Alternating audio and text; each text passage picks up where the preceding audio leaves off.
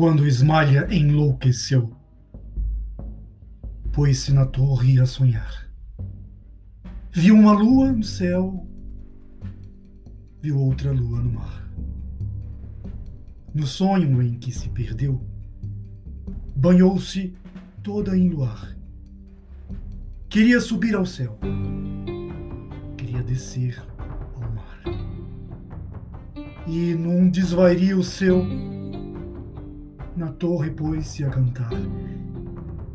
Estava perto do céu, estava longe do mar.